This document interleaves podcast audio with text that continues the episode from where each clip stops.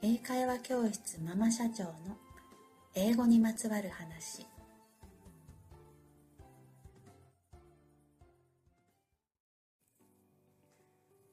皆さんこんにちは。こんばんは。おはようございます。英会話教室ママ社長のエリです。このポッドキャスト今回で3回目。今回は正しい発音を習得する方法というお話をしたいと思います。なんで私たちの発音、えー、日本人の発音はカタカナ英語になってしまうんでしょうか？ちょっと掘り下げて考えてみたいと思います、えー、3回目となりますとちょっと話も慣れてきました。話すのも慣れてきました。今回もまあ下手くそではありますけれども最後まで聞いていただければ嬉しく思います。では、えー、日本で暮らしているとカタカナ英語なしではもう会話が成り立たないと思うぐらい英語が浸透していると思いま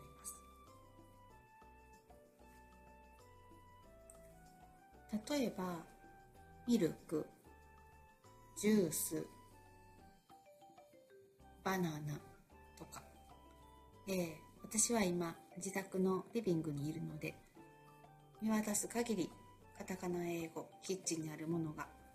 リビングにあるものが思い浮かびますがさあどうでしょう？いっぱいありますよね。例えばあと,、えーと、と2020年の2月3月頃コロナウイルスが流行り始めた頃にパンデミックとかロックダウンクラスターとかいろんな私たち日本人にとって新しい言葉新しいカタカナ英語が出てきました。今でこそ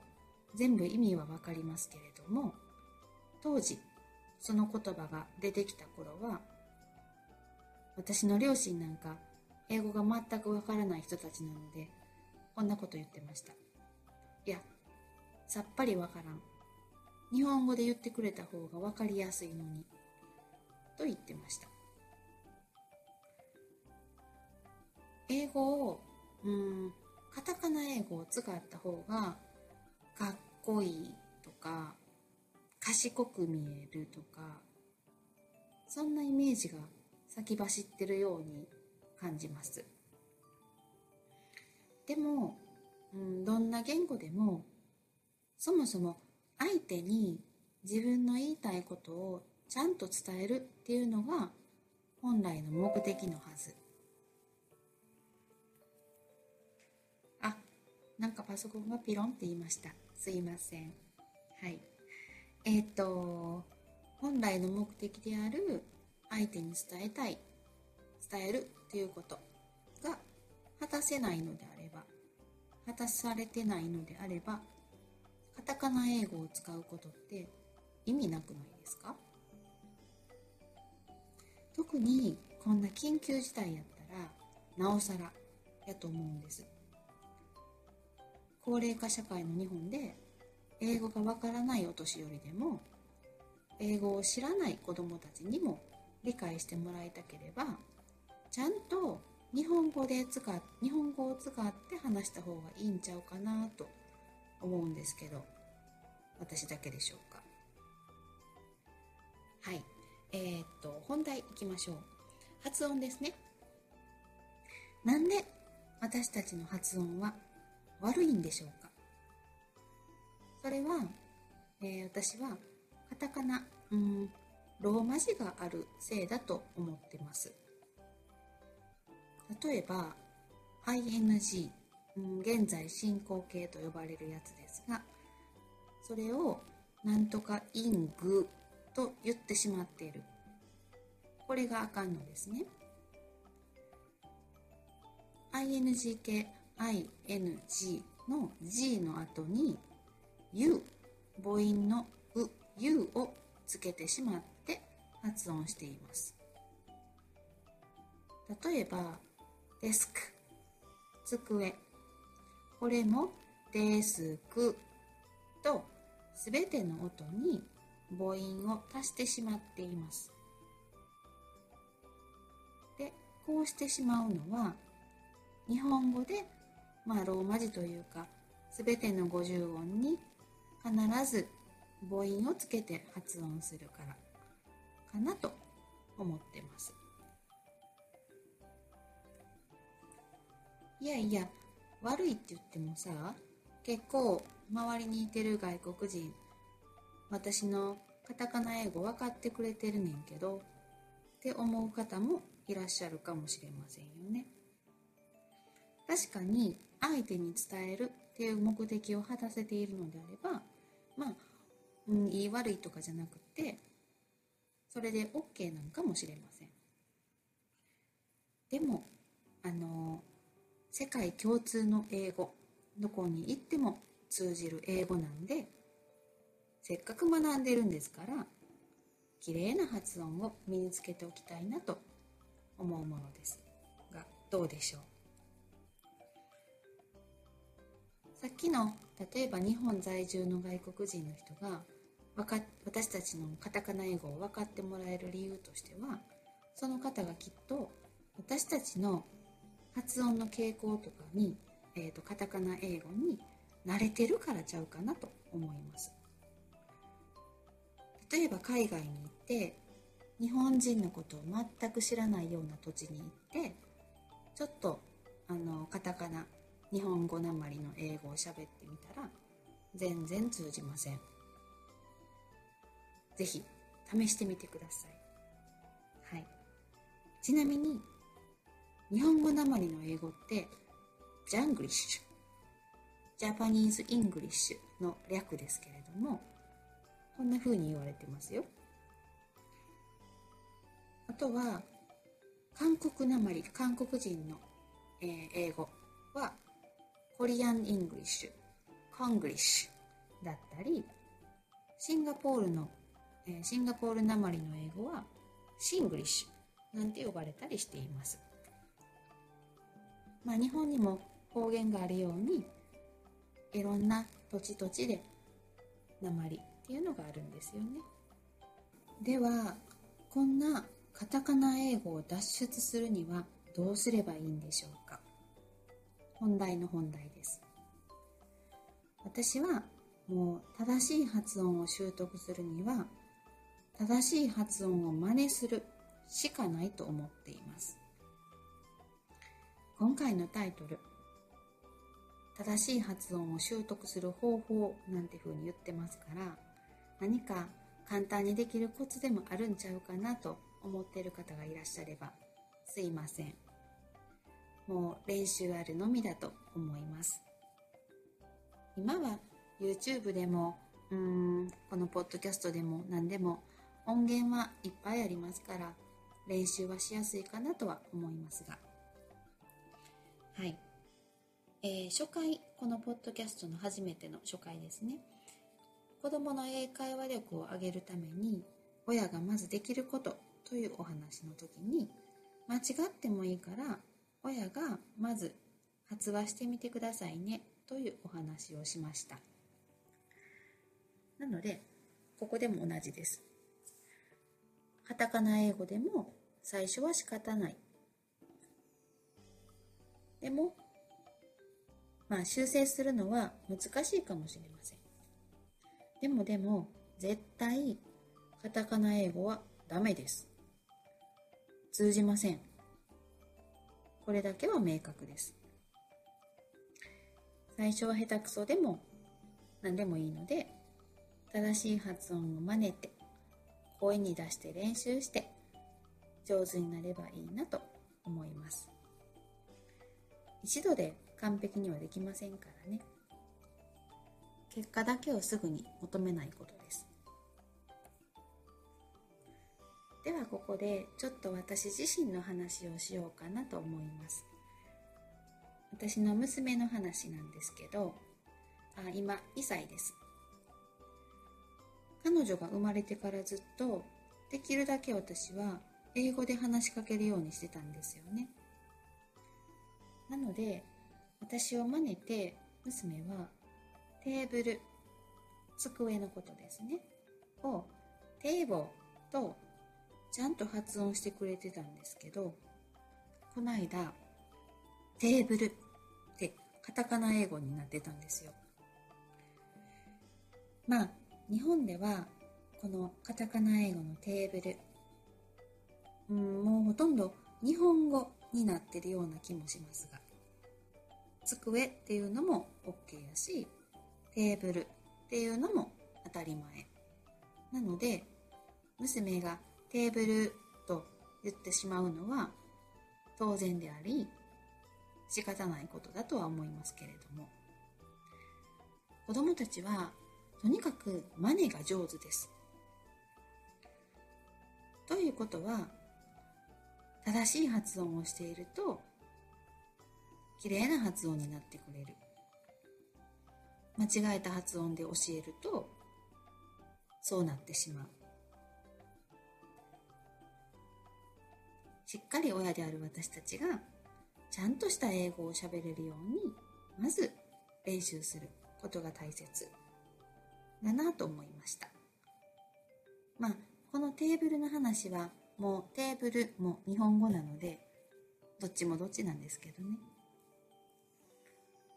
こんな風に真似が上手な子供たちを参考に大人である私たちも発音の矯正が素直にできれば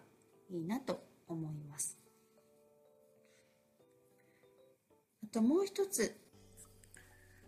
発音を矯正するためにできることそれは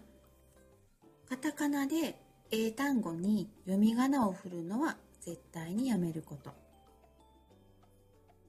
例えば、アーポリンゴです。これに、アップルとか、アッポーとか、カタカナを振るのはやめること、ということです。カタカナでは絶対に英語の正しい発音を表現することはできません。一見ね、早く習得できそうに思いますよね。読み仮名があるんですから。でも、その読み仮名のせいで、間違った発音が定着してしまう恐れがあります。それこそ最悪です。それよりも、振り仮名を振らずに、なんて読むんやったっけ？何回もスマホで調べて音を出さないといけない。時間がかかってしまう。そっちの方がいいです。正しい発音を知るにはそっちの方がいいですし、何事も苦労した方が定着します。例えば、えー、絶対カタカナ英語、カタカナで表現できないものの一つに L と R があります。日本語でではうん、カタカナでは両方ラ行でしか書けません。でも L と R はそもそも別のアルファベットなんですから発音の違いは当然あります。ご存知の方も多いかもしれませんが巻き舌 R みたいなですよね。それと L、L は舌を巻かないで発音します。これの差をラ行、ラリルレロで表現することはできないと思います。あの、私の知人なんですけどね、英語喋ろうとして、とにかく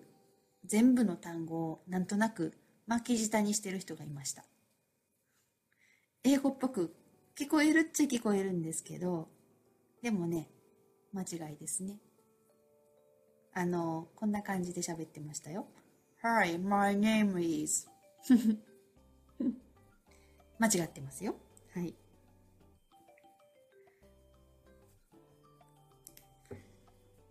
えー、っと、私の家にね、一冊もらった本なんですけど、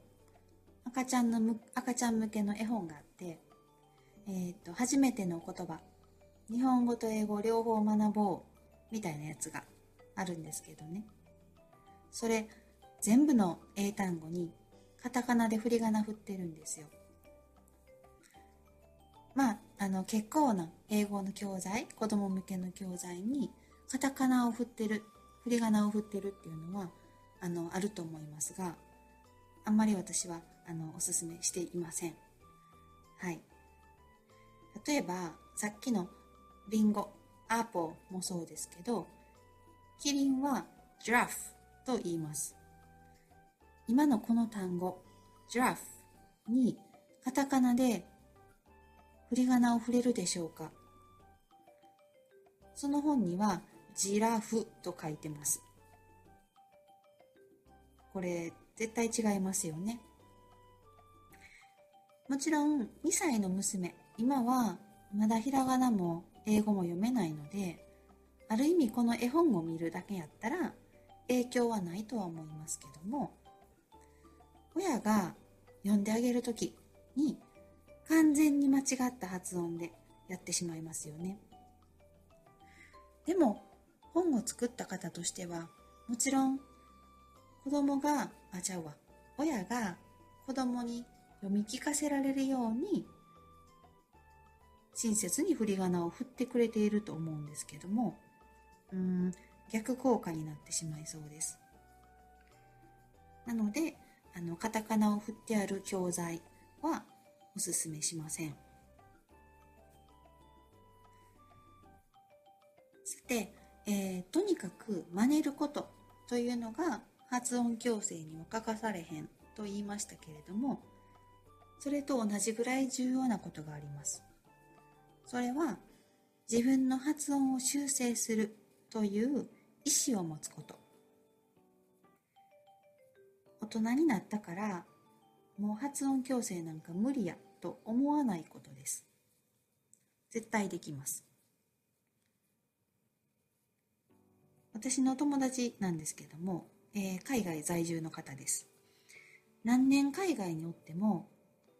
日本語英語でもいいわと、直す必要はないと思ってるのであれば、発音を修正することは難しいと言っていました。要は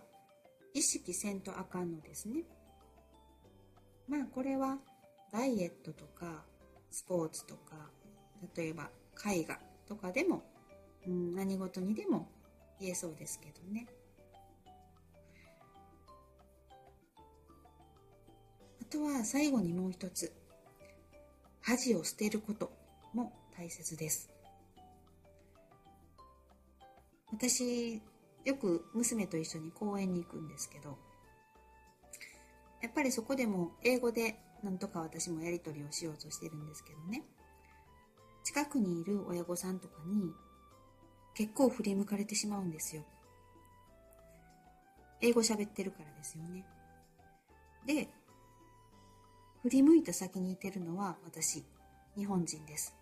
あれ？みたいな視線を感じることがあります。もし振り向いた先が外国人なんやったらそれは不思議でも何でもないんでしょうけど日本人が英語を喋ってるっていうのがなんとなくまだうんちょっと珍しい気もするので目立ってしまうんですよね。目立ちたいとは全然思わないんですが。例えば英単語一つ綺麗な発音で「アポ」とか言うだけでも振り向かれてしまう日本ですからしょうがないかなと思います。プルとカタカナで発音してれば振り向かれないんですけどね。でもちゃんとアポと言えるのも正しいですから恥ずかしさを捨てていつでもどこでも発音矯正練習ができるといいんじゃないかなと思います。もちろん一人で夜勉強してる時にも正しい発音で大きな声で言える練習できるっていうのもとっても大切です。はい、えー、今回はこんな感じです。正しい発音を身につけるにはとにかく正しい発音を真似ること。口に出して練習すること。振り仮名カタカナは振らないこと。発音を強制しようと意識すること。恥を捨てること。という感じでしょうか。英語を勉強されている皆様に何かヒントになれば幸いです。えー、では次回はノートの取り方。書き方で英語力が変わるというお話をしようかなと思っております英語を勉強していると当然みんなノートというかメモというかは取ると思いますそれの取り方のお話ですぜひ次回も聞いてくださいね。See you next time!